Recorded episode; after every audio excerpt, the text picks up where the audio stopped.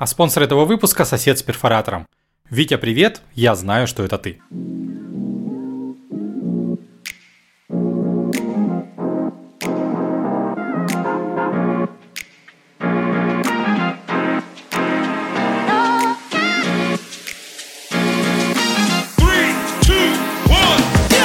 Привет, это Андрей Козицын, и вы слушаете 14 эпизод подкаста «Сделано без кода». Моя цель во всем этом мероприятии – сделать ноу-код более известным, понятным, полезным. Это ноу-код евангелизм.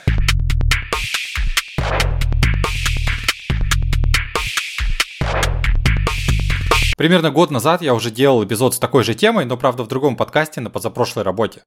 Мне стало интересно, что изменилось за это время? Есть ли какое-то развитие в тех и функциях, которые сервисы представили уже достаточно давно? Сами нейронки развиваются какими-то пугающими темпами. Год назад по тексту можно было сгенерировать только статичное изображение. Полгода назад пиксельную гифку из трех кадров. Сегодня полноценное видео в HD в несколько секунд. С текстовыми моделями не такой эффектный прогресс, но теперь их можно дообучать на своих данных, можно натравливать одну нейронку на другую и много еще чего. Но вернемся к нашему ноу-коду. Bubble и Notion первыми объявили о встраивании и функций.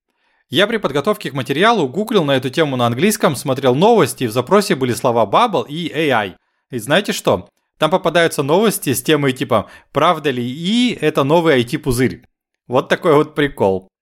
Так, что было в Bubble год назад? Был коннектор к сервисам OpenAI и возможность задавать собственные запросы прямо из редактора Bubble. Что добавилось за этот год? Сообщество наклепало десятки плагинов для подключения и работы с множеством популярных ИИ-сервисов. В общем, сама платформа в эту сторону никак не продвинулась. Развитие идет только за счет так называемых третьих лиц. Мне не кажется, что это какое-то адское достижение. Коннекторы к ИИ-сервисам сейчас есть вообще везде. Инновацией использования нейронки можно назвать, если она что-то меняет в пользовательском опыте внутри платформы.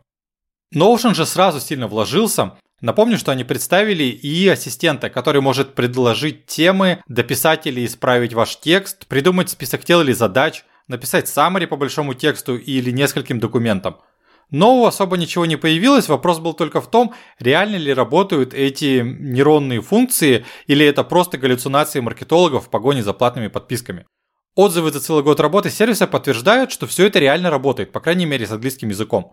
Большинство пользователей сервиса довольны, хотя и отмечают, что порог вхождения мог бы быть и пониже. Теперь поговорим про Flutterflow. В январе 24 они получили 25 миллионов долларов инвестиций, что очень круто. Поздравляю их всех, но ни капли не удивлен. С моей точки зрения, это лучший low-code конструктор мобильных приложений. Он еще и развивается заметно быстрее конкурентов. Уже очень давно во FlutterFlow был встроен и генератор кода для custom -функций.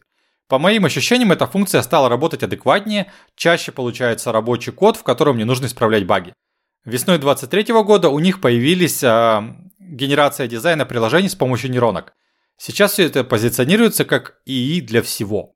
По текстовому запросу можно создать дизайн экрана, есть возможность создавать сразу много цветовых палитр и применять их ко всему проекту. Можно сгенерировать сразу несколько связанных таблиц в базе данных, причем сразу с параметрами и нужными связями, ну и генератор кастомных функций тоже на месте.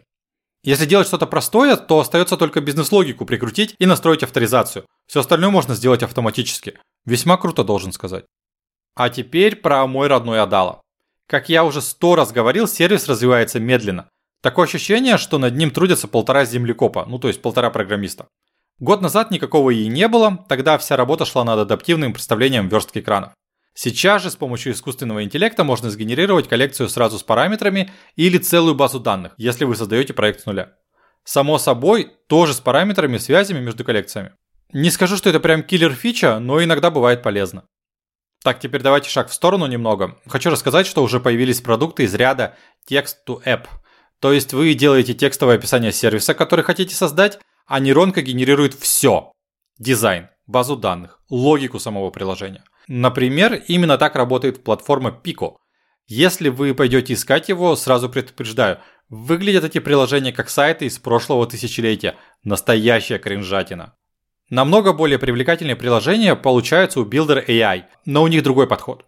Нужно рассказать свою идею их представителю и прислать какие-то исходные данные. Например, там таблицы, э, базы данных, если у вас уже есть, что-то такое и сгенерит приложение, их менеджер его допилит напильником и только тогда представит вам.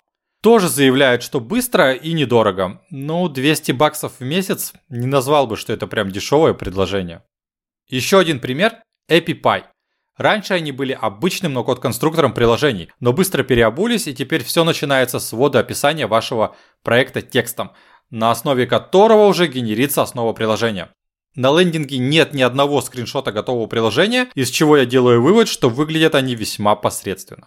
Такой же подход выбрали софтер и обычный ноу-код конструктор заменили нейронкой, но здесь все посерьезнее. Сначала нужно выбрать тип создаваемого приложения. Доступны такие варианты клиентский портал, внутрикорпоративный инструмент, директория, я даже не знаю, что они имели в виду, и платформа для сообщества. И уже потом можно описать проект своими словами и сгенерировать само приложение. Софтвер придумывает название для вашего приложения, логотип, создает сайт с адаптивной версткой и наполняет его выдуманным контентом. Выглядит все это как недоделанный, очень простой сайтик на тильде. Все то же самое можно сделать на Airtable без всяких плясок с нейронками, честное слово. На самом деле я думал, что все еще год назад бросили внедрять ИИ в свои сервисы, и отчасти это так. Но некоторые наоборот поставили all-in и переквалифицировались из ноу-код конструктора в ИИ-конструктор. Сейчас это выглядит мало полезно, иногда забавно, иногда вообще откровенно фигово. Но с текущей скоростью развития искусственного интеллекта через 2-3 года эти нагенерированные приложения подтянутся к тем, что создают новички на ноу-коде руками. Если не забуду, сделаю еще один такой подкаст через год, будет прикольно посмотреть и сравнить прогресс.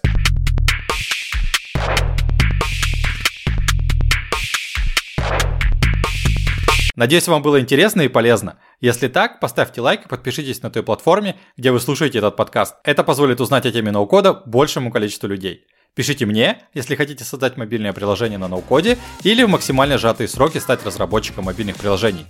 Успеха в ваших проектах. Пока!